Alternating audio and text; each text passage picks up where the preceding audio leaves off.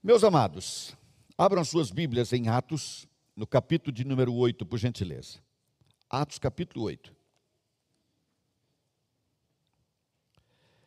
Quando nós começamos a estudar o livro dos Atos dos Apóstolos, é, a ideia era exatamente nós estudarmos a igreja em ação, a dinâmica da vida da igreja. A dinâmica da vida da igreja. Especialmente, é claro, nós queríamos aprender com a experiência da igreja do primeiro século. Conquanto o livro dos Atos Apóstolos tem um período histórico de apenas 30 anos. Mas é a igreja que nós chamamos de igreja do primeiro século. Durante muito tempo chamou-se de igreja primitiva. É um nome que parece não expressar muito bem exatamente que igreja era aquela. Aquela igreja é um modelo para nós, é uma referência para nós em muitos aspectos. Noutros, nós vamos aprender com ela também a não errar, não cometer os mesmos erros, porque ela cometeu erros, ela não fez tudo certo. Onde tem homem, queridos, onde tem gente, sempre tem erro. E a gente aprende com o erro, muda e acerta. Uma colocação que faço também preliminarmente é a seguinte, queridos. É, algumas, alguns pregadores na nossa geração preferem fazer o seguinte: pegar o sentido de um texto e ensinar para a igreja, sobretudo, sempre que possível, com uma do, boa dose de visão positiva. É quase um positivismo, é também uma visão assim de ânimo, motivadora, quase de autoajuda. Com forte cunho psicológico, de influência psicológica. Não estou dizendo que isso não seja necessário bom até uma certa medida. Mas no Ministério 1 a 1 nós temos feito o possível para que a nossa opção seja de estudarmos a palavra de Deus, para que ela vá dizendo a cada um de nós aquilo que o Espírito quer nos ministrar. Ela vai nos ensinando. Por isso nós nos voltamos tanto para a palavra, ao invés de simplesmente chegarmos aqui e pegarmos um tema como, por exemplo, tem a ver com o tema de hoje, perseguição à igreja e transformar isso em, em algo extremamente positivo e só falarmos o lado positivo. Mas quando a gente tem essa necessidade, quando o pregador tem a necessidade de sempre ser assim, ele pode perder, por exemplo, algo que pode ter sido um erro, isso escapa e a gente não aprende com o erro. É, um outro aspecto nesse, nessa, quando a gente faz esse tipo de opção também, queridos, é que a igreja termina por não conhecer a Bíblia.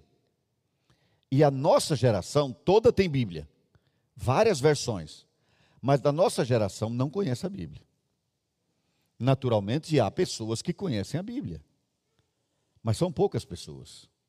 Pouquíssimos membros das igrejas evangélicas de hoje já leram a Bíblia uma única vez. Mas quando você lê um livro, aliás, uma coleção de livros, de 66 livros, uma única vez, você guardou muito pouco. Então nós fazemos questão de ficar na palavra. Nem sempre nós vamos ler o texto todo, porque é longo, mas com certeza nós nos apegaremos sempre ao texto em apreço. Tá certo, queridos? E eu estimulo então todos vocês, quem está aqui, quem está de casa nos ouvindo, que leiam o capítulo 8 do livro dos Atos dos Apóstolos. Tá certo, queridos? Capítulo 8. Leiam todo o capítulo. No capítulo 9, vai haver uma mudança de curso. O 8 é único. É uma situação singular que acontece na, nessa história da igreja. Eu vou ler apenas uns poucos versículos no início. Primeiro, nós começamos com essa frase: E Paulo consentia na sua morte. Naquele dia, levantou-se grande perseguição contra a igreja em Jerusalém, e todos, exceto os apóstolos, foram dispersos pelas regiões da Judéia e Samaria. Alguns homens piedosos sepultaram Estevão e fizeram grande pranto sobre ele.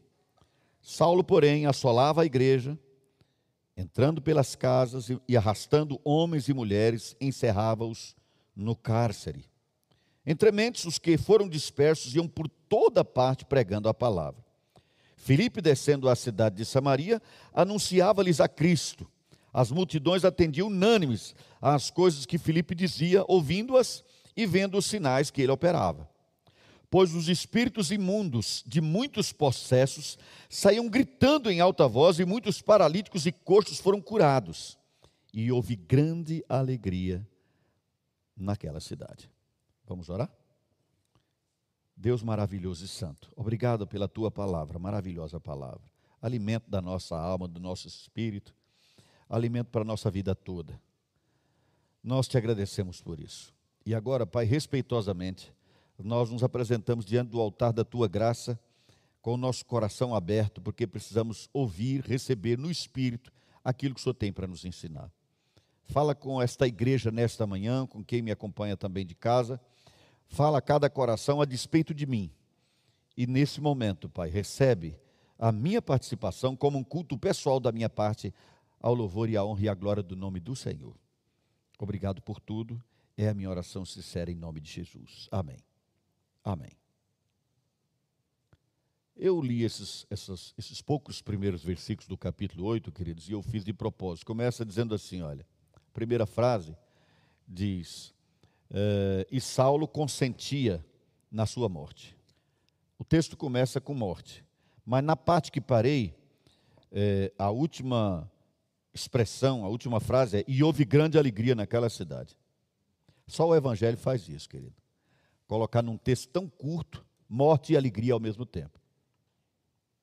Lá nos idos de 80, não sei exatamente qual ano, eu tive uma experiência que eu chamo de uma experiência sociológica e antropológica única. Eu fui e passei quase um dia inteiro na Serra Pelada. O que foi a Serra Pelada? Muitos aqui, muitos não tinham nem nascido. Mas a Serra Pelada foi um garimpo que hoje está fechado, mas eles sonham, os, a, a, o sindicato, a associação dos garimpeiros lá, sonham com um dia que isso vai voltar, pelo menos para chegar dinheiro na mão deles. Ainda existe essa associação lá até hoje. Mas era um formigueiro humano, como chamavam naquela época os documentários. Eu fiquei impressionado com a quantidade de gente, com a sujeira, com descaso com a vida uma pessoa morria, aquilo ninguém nem prestava atenção. Era um lugar estranho, fascinante e estranho ao mesmo tempo. Fascinante porque era uma experiência sociológica, no meu entendimento, única. Mas uma das coisas que eu me lembro, que me chamaram a atenção lá, foi ver uma fila onde ficava um arremedo de agência da Caixa Econômica Federal. Lá dentro eu fui para acompanhar a fila para ver o que era eram uns homens totalmente sujos, geralmente com um saco assim do lado, ou já nas costas, dependendo da quantidade que eles tinham de ouro para ser purificado. Mas eles iam andando na fila, quando chegava a vez, um servidor que estava pelo lado de dentro pegava aquilo, levava para um forno, e levava aquilo altíssimo grau, que era para dar uma pré-purificada naquele ouro, depois fazia uma barra, pesava e pagava ali mesmo no mesmo, no mesmo saco que chegava o ouro, saiu o dinheiro, porque lá não tinha ladrão. Porque lá entre eles, quem roubava morria, então ninguém roubava. As pessoas andavam com um saco de dinheiro nas costas, sem a menor preocupação. Mas, eu aprendi com aquilo ali bastante, queridos. Primeiro, todo o sofrimento daquele homem lá no buraco, toda aquela luta lá no buraco, era recompensada quando ele subia. Havia uma recompensa para ele. E naquela fila também eu observava que, mesmo o ouro, e mesmo sendo ouro, tem que ser purificado. E para depois de purificado virar uma peça como uma aliança como essa, um anel como esse, ele tem que passar ainda por um novo processo. É difícil, mas um dia, aquilo que estava num buraco, a 100, 150 metros de profundidade, no meio da lama, agora vira uma linda peça no dedo de alguém, no pescoço de alguém, na orelha de alguém. Ou se vindo de reserva para algum país. Muito útil. Mas passou por um processo difícil, muito difícil. Finalizado na primeira etapa, lá naquele fogo.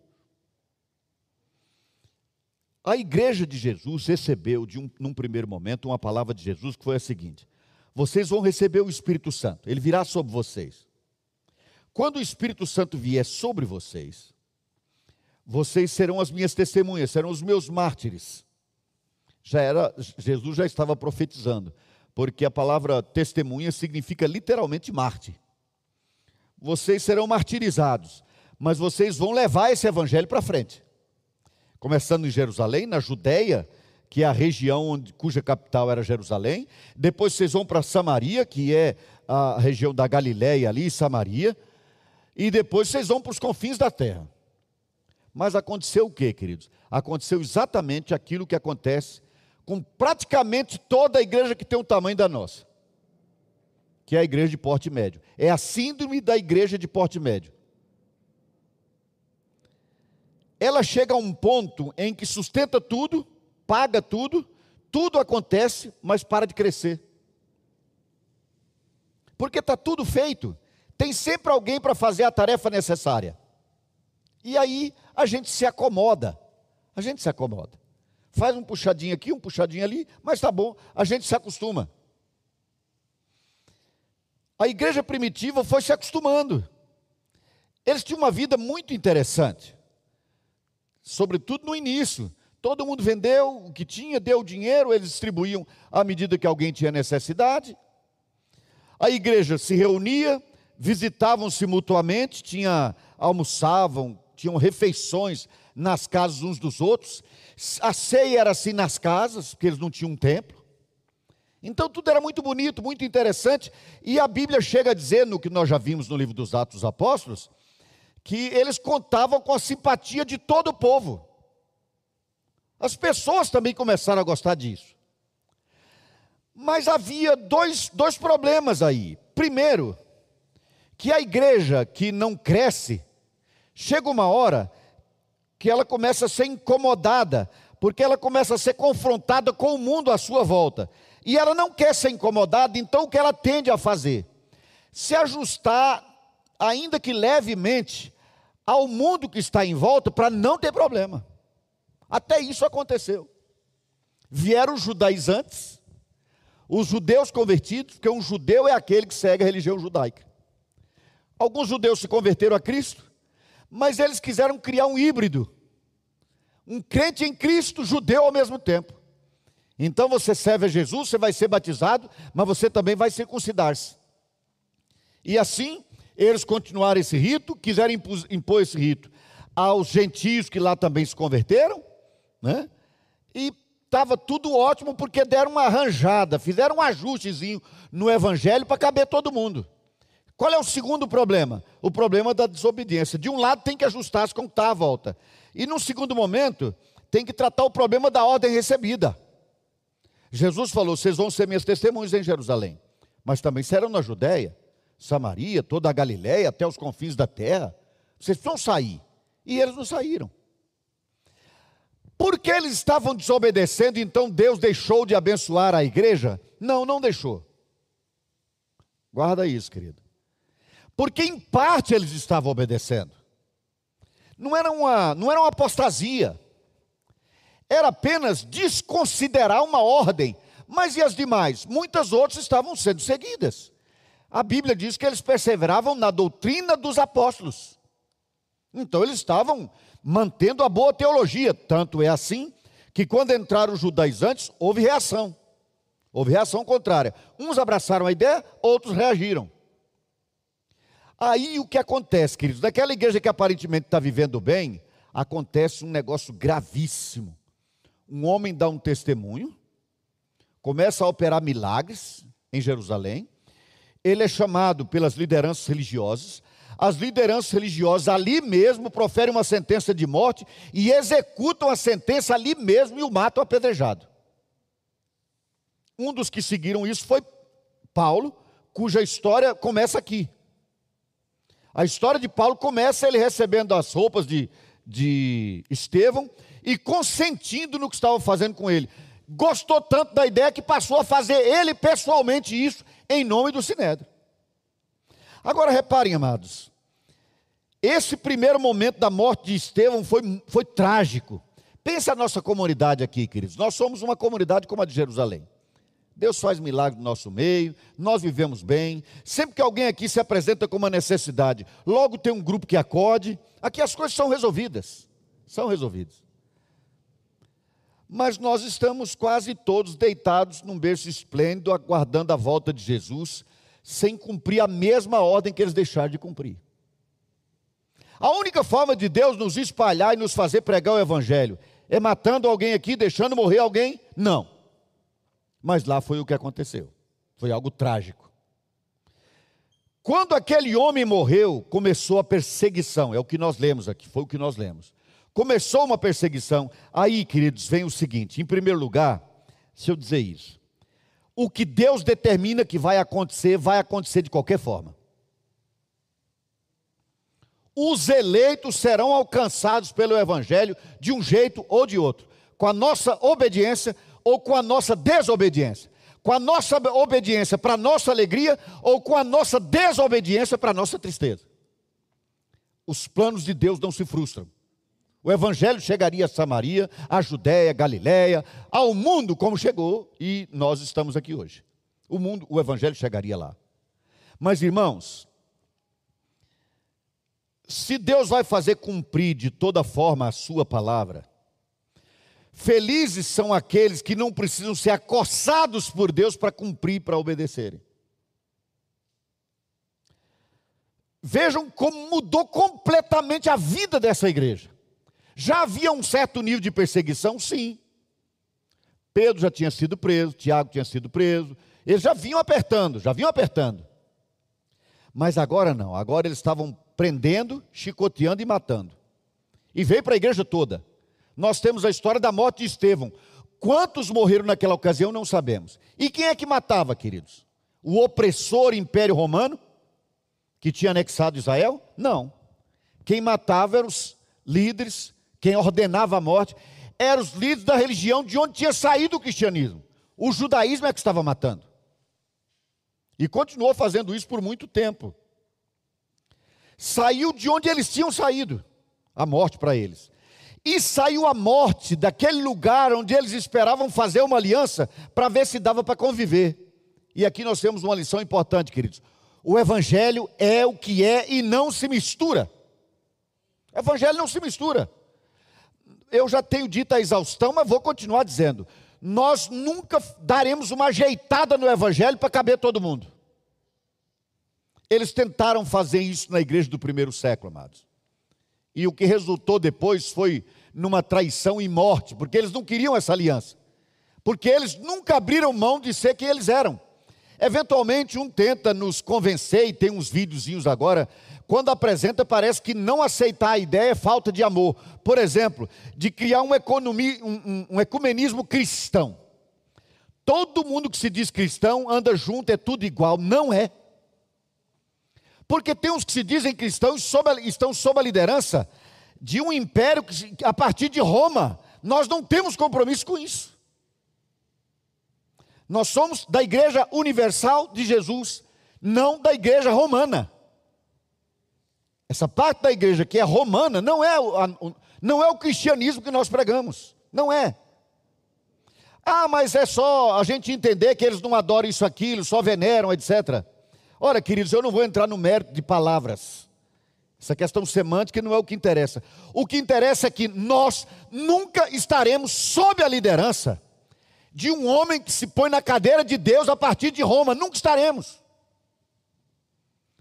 Porque quem se põe na cadeira de Deus é quem acredita que não erra.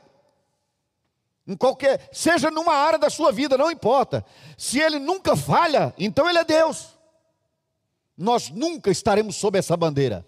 Eu, pelo menos, nunca estarei. Se algum dia esse ministério estiver debaixo dessa bandeira, eu estarei fora desse ministério. O Evangelho, queridos, não vai se ajustar para caber em todo lugar. O Evangelho é o que é. E nós vamos continuar pregando esse Evangelho. Alguém de lá poderia dizer, pastor, é muita soberba você dizer isso. Essa é uma das artimanhas do inferno. Cada vez hoje que a gente confronta com a verdade, parece soberba e falta de amor. E nós vamos, para parecer amor, abraçar tudo. Não. Nós vamos continuar buscando, sujeitos a falhas, sujeitos a errar e sermos exortados para voltar a acertar. Nós continuamos buscando ser fiéis à palavra de Deus, queridos. Se alguém mostrar que o que nós estamos fazendo está fora da palavra, nós vamos abraçar essa, essa exortação. Vamos nos humilhar e agradecer pela exortação feita. Mas até que nos prove o contrário, nós não vamos nos ajustar para ser legal para ninguém. Para usar uma linguagem mais coloquial. Nós não vamos ser legais. Talvez nós nunca seremos legais. Porque quem é legal, como eu digo às vezes, é o liberal. Todo liberal é legal. Porque o liberal aceita tudo, vale tudo. Então ele é sempre legal, né? Nunca exorta para valer, nunca confronta com a verdade. Não, é a sua verdade, é a minha, é a dele, cada um tem a sua e vamos levando.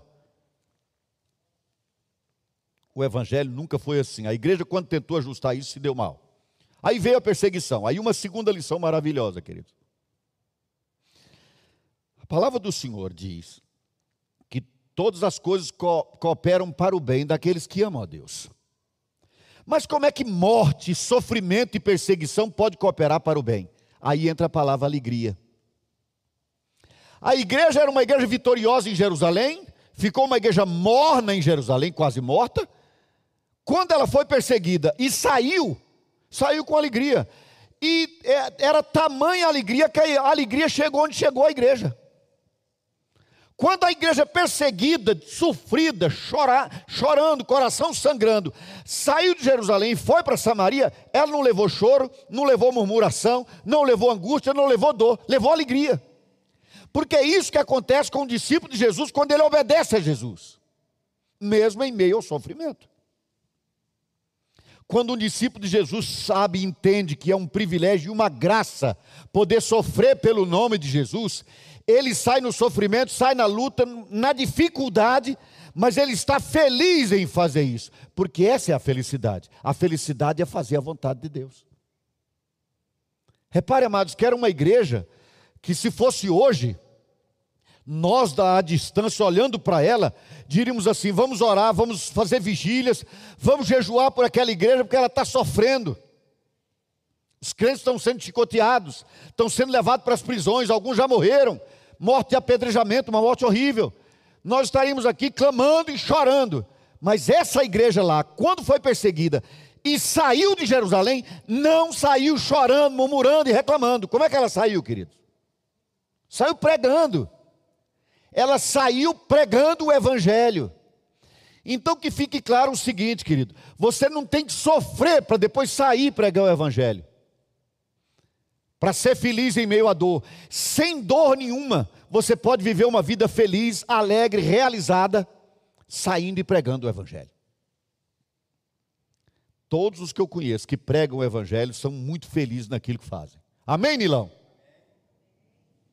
Todos os que pregam o Evangelho já tiveram grandes problemas, como nós vamos ver aqui que eles tiveram. Mas todos são realizados, são felizes no que fazem. A ordem de Jesus está dada, queridos, para sairmos e pregarmos o Evangelho, a tempo e fora de tempo, como diz Paulo. Se não houver oportunidade, a gente cria a oportunidade, ora para Deus criar. Eventualmente, o próprio Espírito Santo cria a oportunidade, quando, por exemplo, vai colocar o apóstolo Paulo, sendo acompanhado por um membro da guarda pretoriana, a quem ele pregou o Evangelho, e por isso tinha um grupo de discípulos de Jesus dentro da casa de César. Ele manda uma saudação numa das suas cartas, em nome dos discípulos de Jesus da casa de César. Porque Deus providenciou isso por meio de uma prisão de Paulo. Eu já passei em situação de quase morte mais de uma vez. Indicativo de morte no hospital. Vai morrer em tantos dias. Não vou entrar de novo nessas histórias que a maioria de vocês já conhece de core salteado.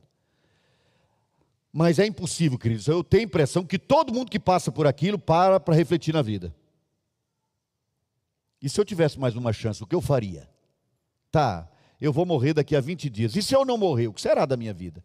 Se eu for continuar, eu vou continuar para quê? Para realizar o quê? O que Deus tem para mim? Por que, que eu preciso convencer a Deus de que eu devo continuar? O que, que eu vou dizer para Ele? Mas sabe de uma coisa maravilhosa, queridos? A gente não precisa disso para fazer essa reflexão. E um risco que há é, passado o risco de morte, a gente não reflete mais sobre isso acha que pode ir tocando a vida como dá.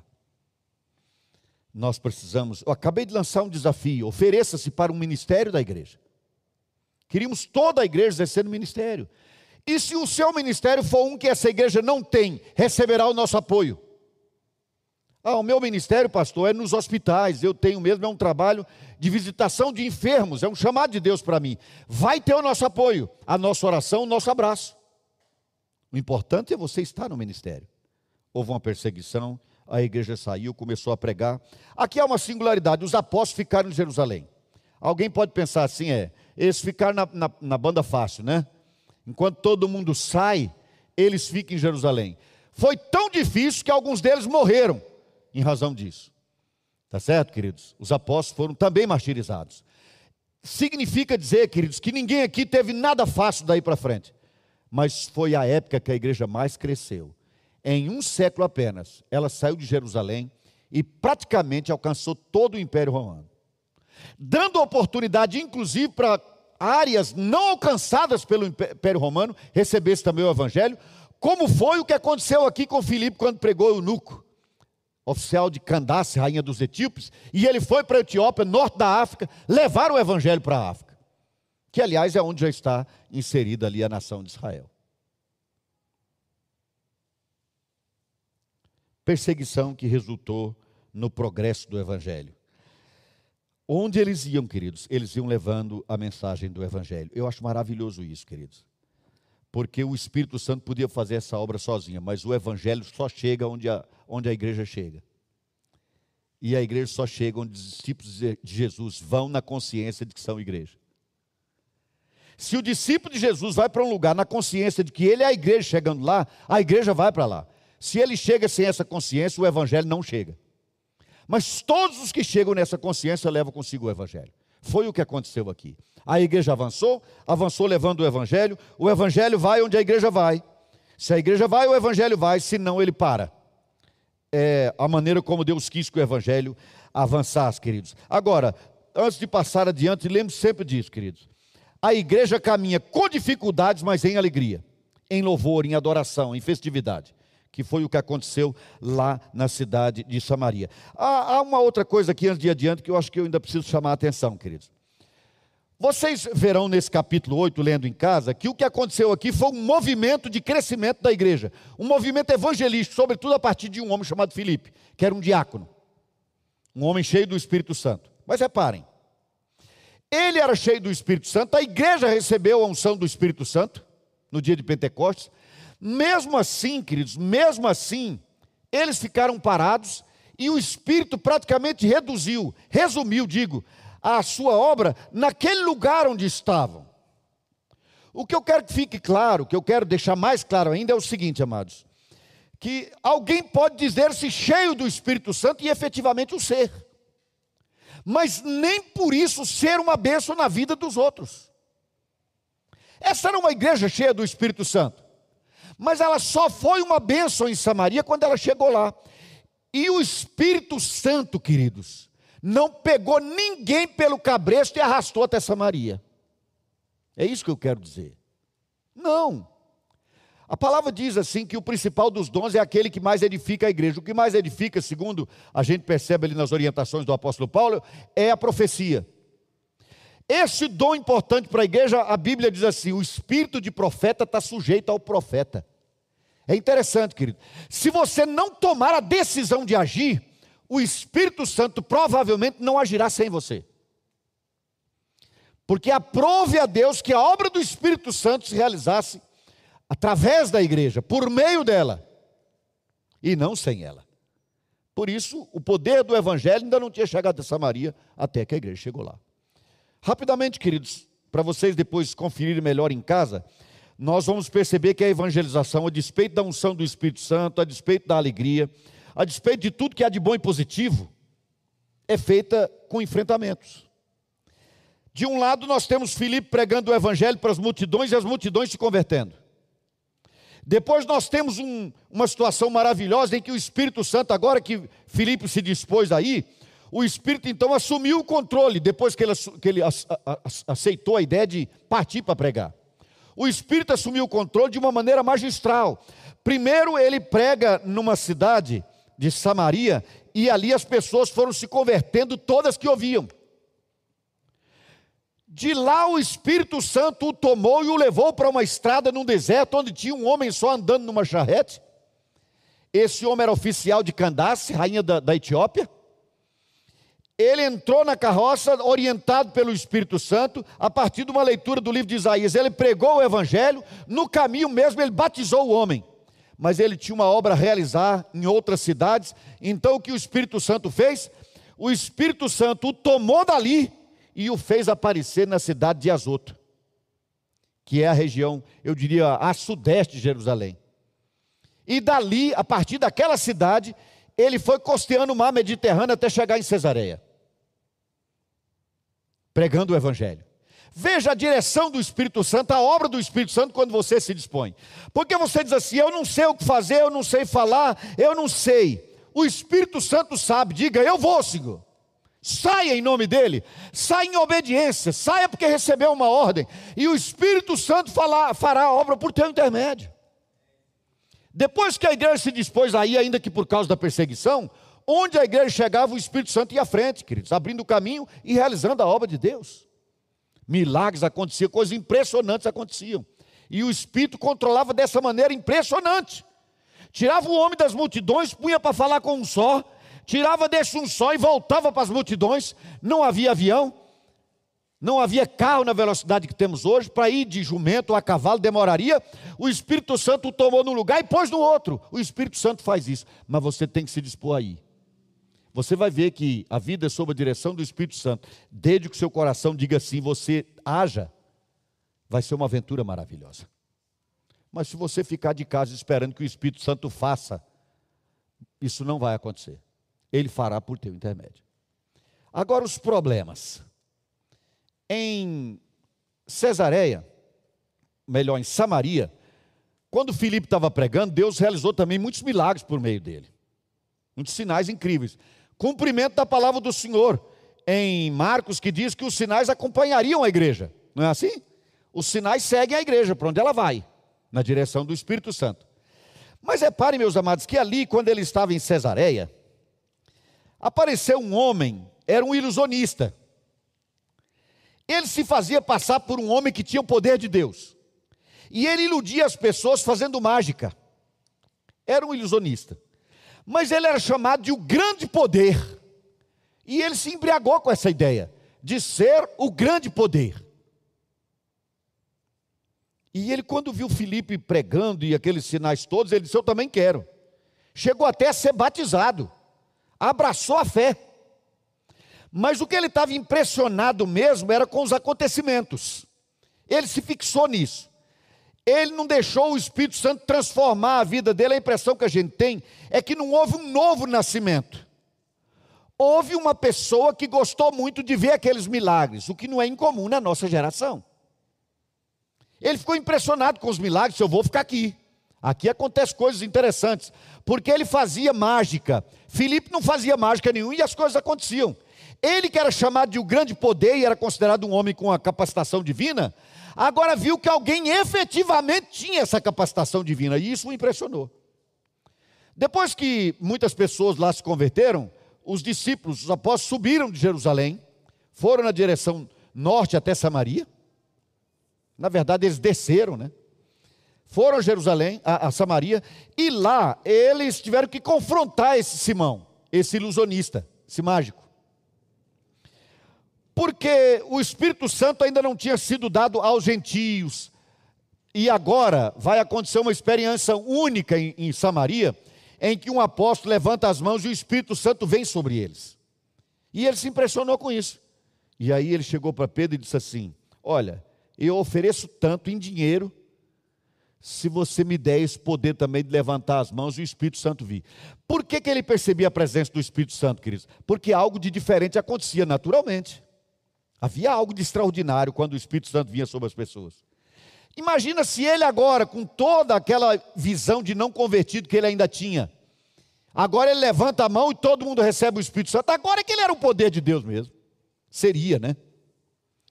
E Pedro disse: Olha, o dinheiro você guarda para você e faz uma afirmação sobre ele, uma afirmação muito forte. Ele disse: Você está num fel de amargura e num laço de iniquidade. Eu não vou tomar esta manhã para falar de laço de iniquidade, porque o tempo já foi. Mas é um assunto que talvez mereça uma única palavra só sobre isso. Porque o laço de iniquidade, no caso dele aqui, queridos, ele foi apanhado por um laço da ideia de poder. Ele acreditava tanto no poder que tinha e no poder do dinheiro que ele quis comprar a unção de Deus. E aí é aquilo que se chama de primeiro caso de simonia, que é quando alguém compra um cargo, compra uma autoridade, compra um poder, mesmo sem ter, ele vive como se tivesse. Que é quando alguém imagina que dando dinheiro vai ter o poder do Espírito Santo na vida dele.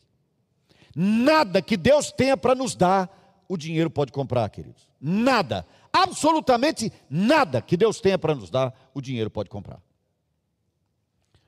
Tudo que nós precisamos para viver uma vida realizada, eficiente, eficaz, satisfatória, feliz, abundante na presença de Deus é obra exclusiva do próprio Deus. Nós precisamos saber disso, acreditar nisso e vivermos isso. Porque isso tira de nós aquela ideia de que eu tenho que ter, eu tenho que. Não, deixa o Senhor fazer. Mas esse homem, queridos, em meio à evangelização, se tornou um problema. Porque ele tinha um laço de iniquidade sobre o que podemos falar noutra ocasião. Por que, que eu estou eh, falando tanto nisso?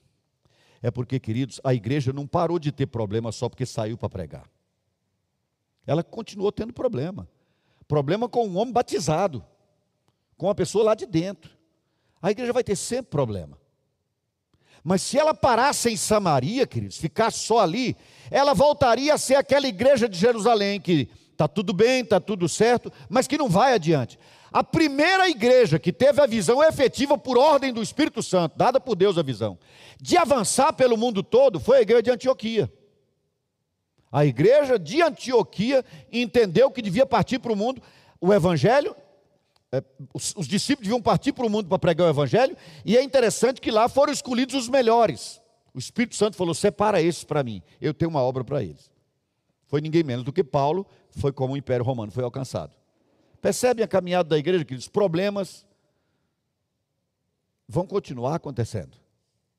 Nós vamos ter problemas aqui, queridos. Aqui e acolá nós vamos ter que disciplinar alguém, refletir, estudar, orar muito com alguém, tentar ensinar. Em outras ocasiões, nós teremos que confrontar, como Pedro confrontou esse homem. Ele tinha um problema tão sério por não ter sido discipulado e ensinado, que quando ele quis comprar e Pedro disse: Você está num laço de iniquidade, ele disse assim: Pedro, ore por mim para eu ser perdoado disso. Quem ia mostrar arrependimento diante de Deus pelo pecado dele seria Pedro, não ele. Pedro confessaria o pecado dele, quando ele devia homologar aquele pecado diante de Deus. Eu errei, Senhor, eu pequei, me perdoe, me ensina a ser um crente de verdade.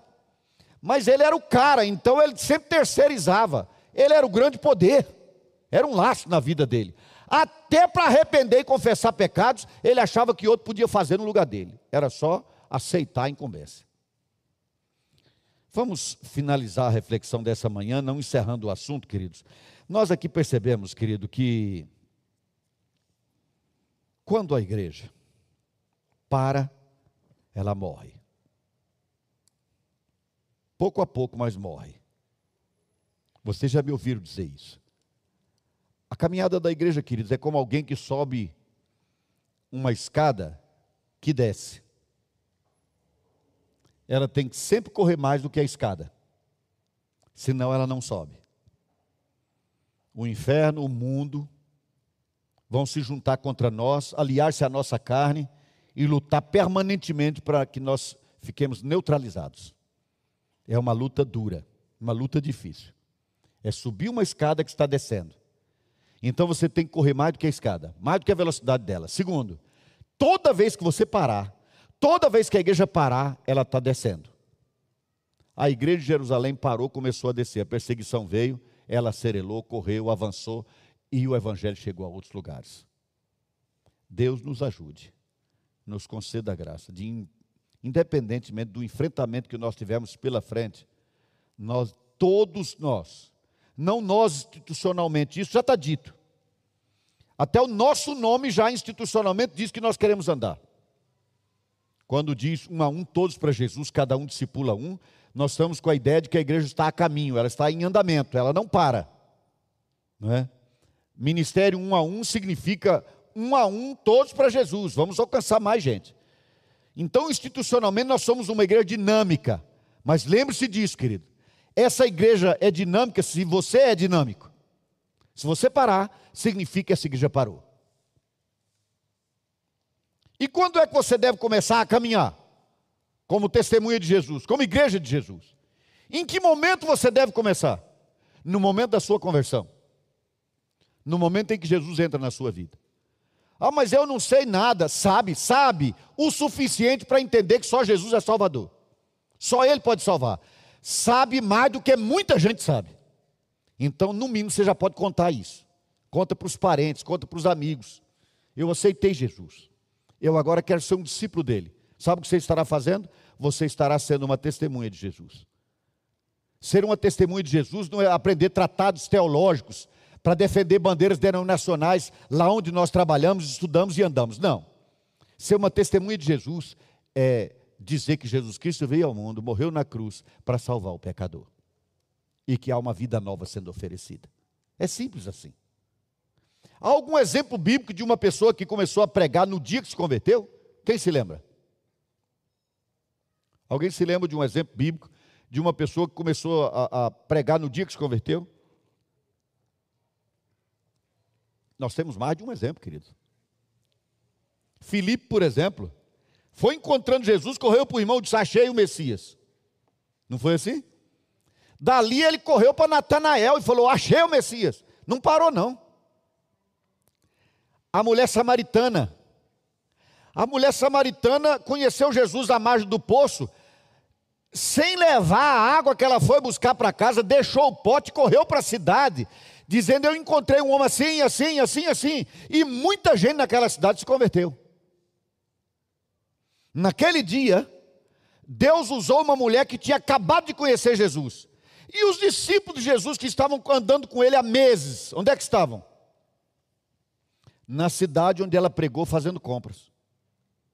Não é curioso? Naquele dia, Deus queria usar uma mulher no dia que ela se converteu e não os discípulos que já haviam tendo longa experiência com o Senhor Jesus. Eu estou finalizando assim para você saber e pensar assim, pastor, você pregar isso, dizer tudo isso é dever de ofício. É o seu trabalho, você tem que fazer. Não, é o ofício de todos nós. É o dever de todos nós. É a obrigação e o privilégio de todo discípulo de Jesus. Posso ouvir um amém? Amém, querido? Glória a Deus. Que Deus nos ajude, que Deus nos abençoe nisso. Você que nos acompanhou de casa, pense bem: se ficar parado na sua casa em tempo de pandemia, é a vontade do Espírito Santo para a sua vida. E agora eu vou mudar um pouco a linguagem para você, dizendo o seguinte: alguém poderia imaginar que eu estou falando isso para que você venha aqui para o templo. Não, muitos de vocês não são daqui, me ouvem de casa e nunca estarão aqui. Muitos nem são de Brasília. Nós já temos acompanhado e sabemos que essa palavra tem chegado a muitos países, pessoas que nos acompanham de longe. E eu lanço esse desafio para você, essa pergunta retórica. O Espírito Santo te quer em casa? Você diz, a pandemia me obriga a ficar em casa. Obriga? Eu vou lembrar você que me acompanha de casa, que no segundo século da era cristã, houve uma pandemia no Império Romano muito, muito maior do que essa que nós enfrentamos hoje. Há relatos de que morria numa cidade só um terço da cidade. E sabe o que marcou a diferença naquela época? Quem marcou? Os discípulos de Jesus. Sabem por quê? Porque eles continuaram em Roma quando todo mundo estava fugindo. E por que eles continuaram em Roma? Continuaram em Roma para assistir os que estavam morrendo com a pandemia. E sabe o que aconteceu? É claro, muitos deles morreram. Mas a morte deles foi como a morte do trigo, que depois que morre produz fruto, muito fruto. A atitude dos cristãos, dos discípulos de Jesus naquela pandemia, marcou a diferença. E dali, dali para frente, muita gente entendeu que seria impossível eliminar o cristianismo. Porque quando as pessoas se dispõem a morrer, só para dar assistência a quem está morrendo, mesmo sabendo que vai morrer junto, algo de grandioso está acontecendo. Só quem pode fazer isso é quem entendeu que o compromisso de, que tem com Jesus vai para muito além da vida, vai para a morte e vai para a vida. Não só para viver, mas para morrer também, se preciso for. É hora da gente pensar um pouco se nós, como discípulos de Jesus, estamos agindo corretamente nessa pandemia. Minha opinião pessoal. O que eu tenho visto, visto bastante, é que a igreja praticamente se acovardou. Eu ainda não sei, não ouvi, com quanto leia pelo menos dois ou três jornais todo dia, exceto a ação de um padre na Itália que pediu que no lugar dele, para receber o oxigênio, fosse colocado um mais jovem e ele morreu depois de fazer isso. Eu ainda não ouvi de discípulos de Jesus do nosso país que tenham feito o possível para se aproximar, para ajudar de alguma maneira os que estão nessa pandemia. O que eu estou vendo mesmo são discípulos de Jesus procurando meio de se esconder. Eu estou vendo discípulos de Jesus criticando quem diz que nós devemos atuar. Nós devemos agir. Já fomos aqui severamente criticados, inclusive, por falar que as pessoas precisam vir para a igreja. Quanto mais se a gente disser que elas têm que ir para a rua. Eu tenho tentado aqui e acolá dar um exemplo parco, parco disso. Um dia desses, por exemplo, andei de ônibus. Na nossa casa tem dois carros. Preciso andar de ônibus? Não, já precisei muito, não mais. Mas eu fiz, porque eu queria ver como é que estava a fisionomia e as ações das pessoas dentro daquele ônibus, cheio de gente. E sabe o que acontece? Elas estão tocando a vida delas. Eu ainda não sei quantos motoristas de ônibus foram infectados. Quando eu passei na roleta, o cobrador não ficou nem a um metro de distância de mim. E ele tem que fazer isso, é de onde sai o salário para sustentar a família dele. Mas eu, confortavelmente, como discípulo de Jesus, fico de longe. É certo isso. Eu não estou aqui dando nenhuma orientação específica do que você deve fazer. Eu estou lançando uma pergunta: é certo isso? É isso que o Espírito Santo quer para nós? Ou será que chegou a hora de a gente se arriscar, mesmo que isso signifique um grande problema, para fazermos mais do que temos feito? Pense nessa pergunta. E se você quiser participar, pode mandar resposta no nosso site. Nós abrimos o diálogo com você. Podemos até fazer uma live só para discutir com você sobre isso. Talvez chegou o momento e talvez até já passou da hora há um grande medo hoje das pessoas. Você que me acompanha de longe não sabe, mas nós moramos aqui numa área de condomínios de classe média e classe média alta horizontais. E próximo da área nobre, mais nobre de Brasília, chamada de Lago Sul. Nós estamos aqui inseridos nesse meio. Temos membros dessa, dessa região, sobretudo. Temos outros também, mas sobretudo dessa região. E sabe o que nós percebemos agora? O aumento no preço dos lotes, das casas e dos aluguéis. Sabe por quê? Porque as pessoas querem sair dos apartamentos. E por que querem sair dos apartamentos? Porque corre notícia por aí que daqui para frente pode ficar muito comum pandemias. Novos vírus podem ser criados. Por exemplo, por um terrorista. Imagine se o terrorismo começa agora a mandar vírus para o mundo. O que é que nós vamos fazer como igreja? Nos intocar em casa e dizer a igreja morreu, todo mundo fica em casa esperando Jesus voltar, acabou a igreja, a marcha dela encerrou. É isso? É assim que vai ser? Está na hora da gente pensar sobre isso. Deixo para você a reflexão. Pergunte-se sobre isso, analise e busque em Deus uma resposta. Amém?